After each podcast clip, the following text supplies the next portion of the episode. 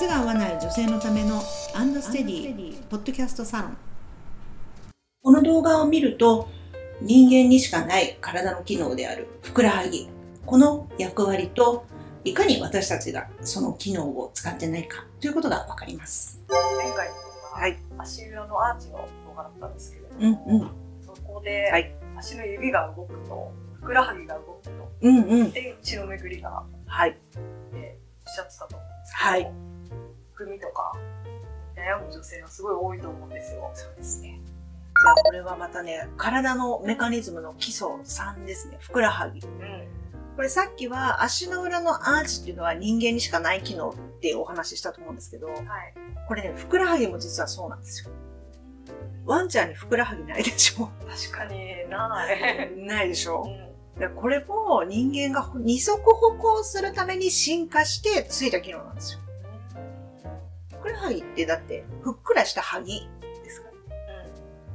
ワンちゃんたちのはぎはシュッとしてるじゃないですか。シュッとしてます。我々はこうポクってしてるじゃないですか。はあのぷくに秘密があるわけ。い。で繰り返しになりますが、やっぱり二足歩行のために、いや、必要っていうのはね、もうやっぱりね、一番の市場命題は何かと言ったら血の巡りなんですよ。4本の足だったら、うん。そんなに、ほら、高低差ないじゃん。そうですね。だけど私たちやっぱり160とかあるわけですよ。はってことは、心臓から一番遠いところまで血が行って、これがどうやったら心臓まで戻せるのっていう。い。うん。これがすごく大事なことだわけ。わかりますかすごいことですね。考えてそうなんですよ。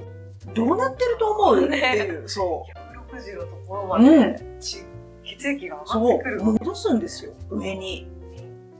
重力に逆らって。うん。これどういう、どないなってんねんっていう話ですい。や、本当ですよ。うん。で、ここで活躍するのが、第二の心臓と言われるふくらはぎなんですよ。だから、これどうなってるかっていうと、まあ、静脈。まあ、静脈の中にね、こう、逆流が防止される弁があるのね。うん。だから、ふって上がって、ふって上がってって、こう、血がどんどん上に上がる仕組みになってるんです。あ。まずね、そういう血管も進化をしていて、うで、さらに、さっきやりましたね、指を動かして、したら、ここ動くって。ん。はい。つまり、ちゃんと歩いたら、血が勝手にクックックックって、上に上がるような仕組みになってるんですよ。それを、はい。血管のさっき話したけど、はい。血管を両脇の筋肉がしごいて上に上げるわけ。はい。だから、ふくらはぎにあれだけ筋肉ついてるわけですよ。動物はいらないわけ。シュッとしてる。もう私たちは、その、ちゃんと進化したはい逆流防止弁がついたは静脈をい。両脇からふくらはぎがしごいて血を上に上げてるわけ。なるほだから、ふくらはぎっていうのは第二の心臓。まあ、ポンプみたいじゃないですか。ど。うん。だから、こう血が上に上がる。これね、あの、見た感じが、乳搾りに似てるから、ミルキングアクションというふうに言われたりする動きなんですよ。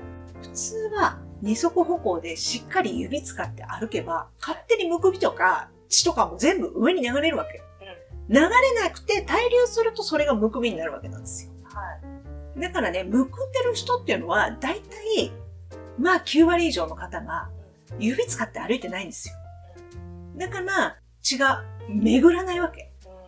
で、そこに滞留しちゃうから、もう血管から染み出てむくんじゃうわけ。わかりますか？いらないものはもうとっとととっとと、もう、戻して、腎臓でもうろ過して、外に出すっていうことをしなきゃいけないんだけど、ずっと滞留しちゃってるよね。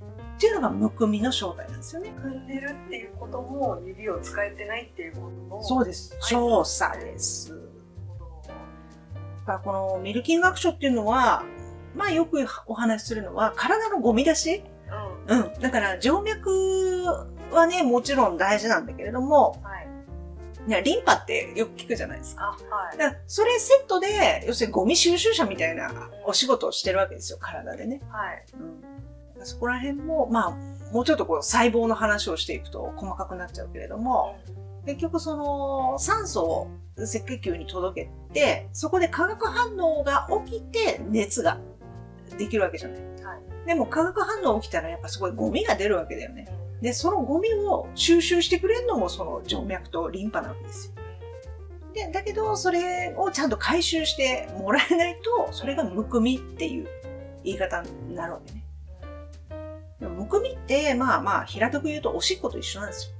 体にとっていらないものだから。うんでそれがずっとそこに滞在しているということの、体にとって良くない影響と言いますかね。そうですうん。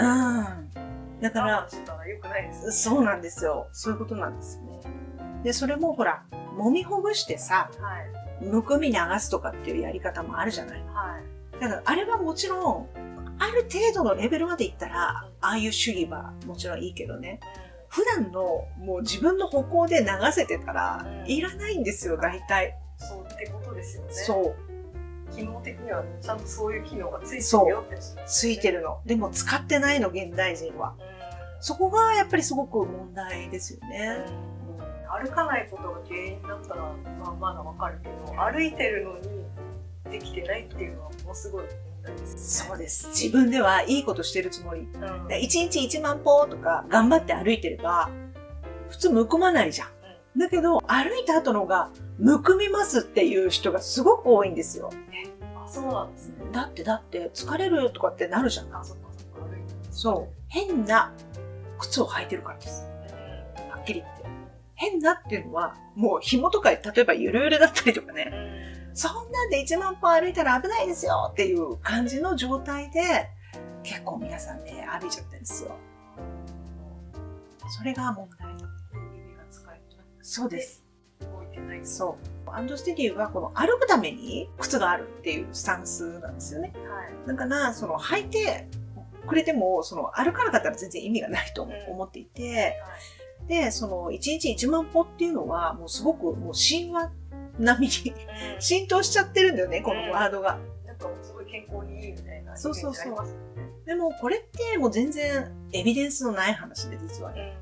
最新のエビデンスだと、やっぱり8000歩を速歩と繰り返して歩くっていうのが正解だっていうふうに言われてるんだけれども、はいでもそれでさえも、なんでしょうね、歩行の量のことばっかり皆さんおっしゃっていて、やっぱりね、質の方にもうちょっとフォーカスしてほしいなというふうに思うわけ。で質っていうのは、つまり合う靴をちゃんと選ぶ、選び方であったりとか、紐をきっちり締めましょうとかね、そういうところですよ。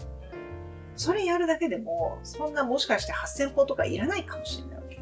だって質が良くなるんだから掛け合わせでしょ？そうですよねうん、でそこら辺を、まあ、研究で結果がなんか出てくるといいなというふうに思ってますけど、自身の足がちゃんと機能してるかどうかそうですチェねッ。クしてみていただきたいですねはい。